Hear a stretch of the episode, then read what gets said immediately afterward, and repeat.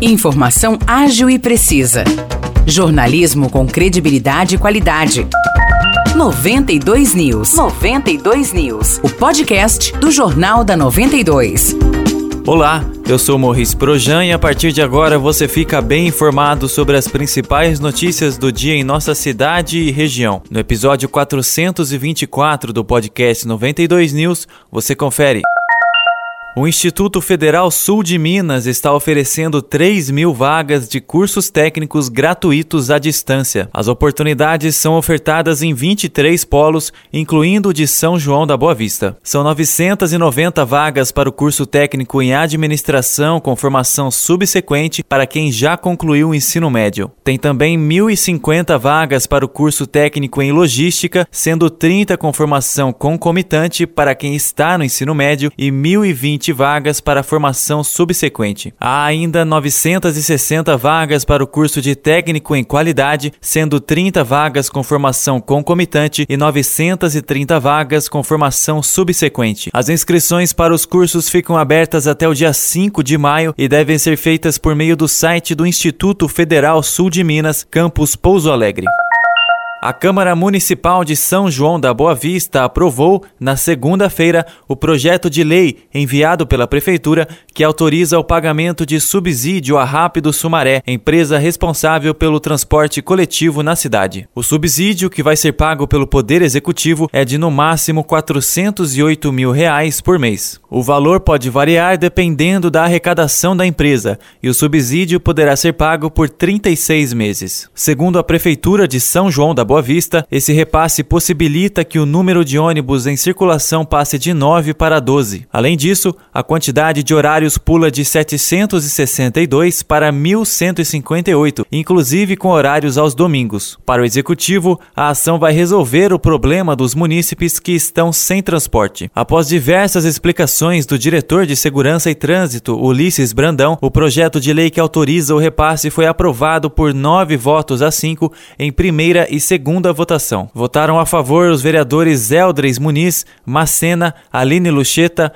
Rui Nova Onda, Jocely Mariose, Carlos Gomes, Luiz Paraqui e Rodrigo Barbosa, que são da base da prefeita Terezinha na Câmara. Claudinei Damalho também foi favorável ao projeto. Os vereadores Júnior Davan, Pastor Carlos, Tite, Gustavo Belloni e Claudinho, que formam a oposição à prefeita, votaram contra o projeto. A proposta foi aprovada com uma emenda que impede qualquer aumento na tarifa de ônibus até o final de 2022. Essa iniciativa foi dos vereadores Eldres Muniz, Macena, Aline Lucheta, Rui Nova Onda, Jocely Mariose, Carlos Gomes, Luiz Paraqui, Rodrigo Barbosa e do presidente da Câmara, vereador Bira. Vale lembrar que o projeto seria votado na última quinta-feira em sessão extraordinária, mas os vereadores pediram mais tempo para discutir e estudar a proposta. O vereador Tite justificou o voto contrário. Ele acredita que deveria haver mais discussões sobre o repasse. Porque eu entendo que o valor do subsídio vai ser rateado com toda a população. Então, nada mais justo que fazer uma, uma, uma audiência pública, como eu disse a Ulisses, para que ouvisse o restante da população que vai é, bancar esse, esse subsídio totalmente favorável a, a, a, que o serviço bem feito, principalmente a população que mais precisa, que utiliza o ônibus, mas realmente eu não tenho segurança, não tinha segurança nenhuma para votar o projeto é, hoje, por causa dessas dúvidas. E é, deixar claro também a, a, a, população que nós vamos fiscalizar, é, independente do voto, para que realmente seja cumprido mas a gente sabe que vai ser sempre, nós vamos é, subsidiar essa tarifa para sempre. Nós achávamos que te, te limitasse isso a 12 meses, a 3 anos, a 2 anos, ao mandato da atual prefeita, seria mais segurança para a gente poder votar o projeto. Durante as explicações do diretor de Segurança e Trânsito, Ulisses Brandão, os vereadores Pastor Carlos e Júnior Davan questionaram qual a garantia de que a empresa vai suprir as demandas da população, mesmo com o repasse. Isso porque no ano passado foi feito um aporte de 400 mil reais a Rápido Sumaré e os usuários do transporte continuaram insatisfeitos. O diretor de Segurança e Trânsito garantiu que haverá sempre uma fiscalização sobre os gastos da empresa Rápido Rápido Sumaré, assim como das rotas que os ônibus realizam. A gente está trabalhando no momento que a gente meio que acompanha a tecnologia e hoje existem mecanismos precisos para identificar onde o ônibus está, qual que é a quilometragem que aquele ônibus está rodando, com quem está rodando, qual que é a capacidade do ônibus.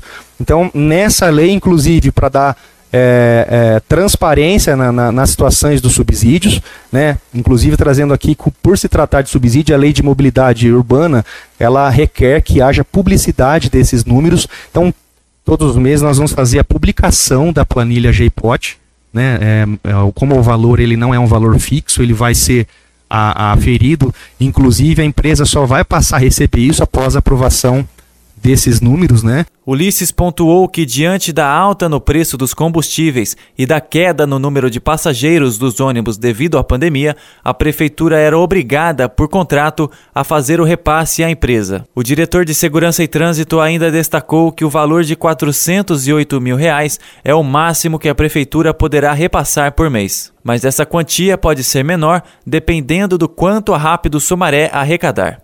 Então, para que a gente consiga atender né, ficou é, a única forma seria o poder público fazer a sua intervenção, fazer o seu papel aí de justiça distributiva, seu papel de justiça social, para que a gente consiga oferecer às pessoas que menos, que mais precisam, né, um, um serviço, oferecer um serviço com qualidade, um, um, serviço com eficácia, um, um, serviço com modicidade tarifária, né, que significa uma tarifa que seja suportável pelo usuário. Né?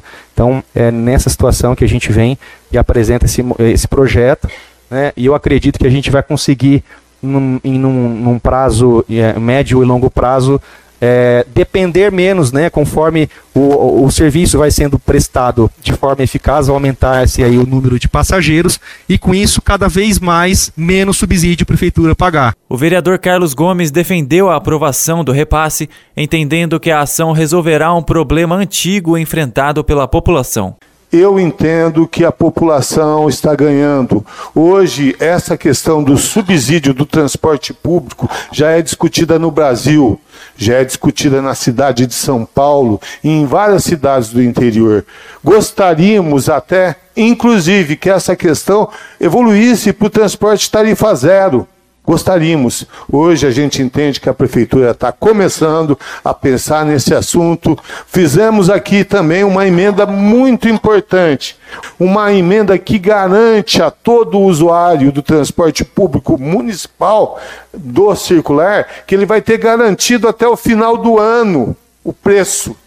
E isso pesa. Pesa no bolso do mais pobre, pesa no bolso do trabalhador, e nós estamos aqui para isso, para defender o mais pobre, para defender o trabalhador. Com a aprovação, o projeto segue para a sanção da prefeita Terezinha.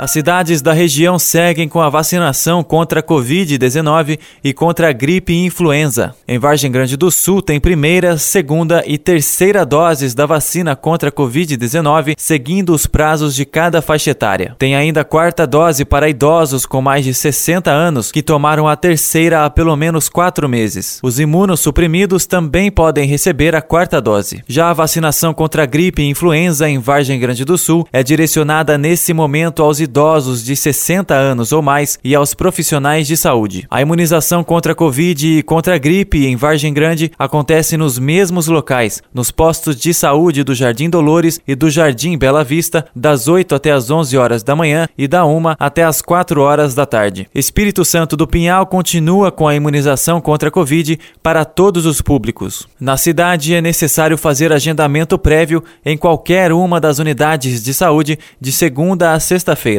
A vacinação contra a gripe segue direcionada aos idosos com mais de 60 anos e aos profissionais de saúde. A imunização ocorre também nas unidades de saúde das 9 horas da manhã até as 4 horas da tarde e não é necessário fazer agendamento. São João da Boa Vista atingiu a marca de 85% das crianças entre 5 a 11 anos de idade vacinadas com a primeira dose da vacina contra a Covid-19. A prefeitura convoca os pais e responsáveis para que levem as crianças para completarem o ciclo de imunização. A vacina é aplicada nas 13 unidades de saúde das 8 horas da manhã até as 4 horas da tarde. As crianças de 5 anos só podem se vacinar nas unidades do Bairro Alegre, Jardim das Azaleias e do Santo Antônio. Já a vacinação contra gripe e influenza continua para os profissionais de saúde e também para os idosos com 60 anos ou mais nas 13 unidades de saúde de São João, das 8 horas da manhã até as 4 horas da tarde. Vale lembrar que não é mais necessário esperar um prazo entre a vacina da Covid e a vacina da gripe.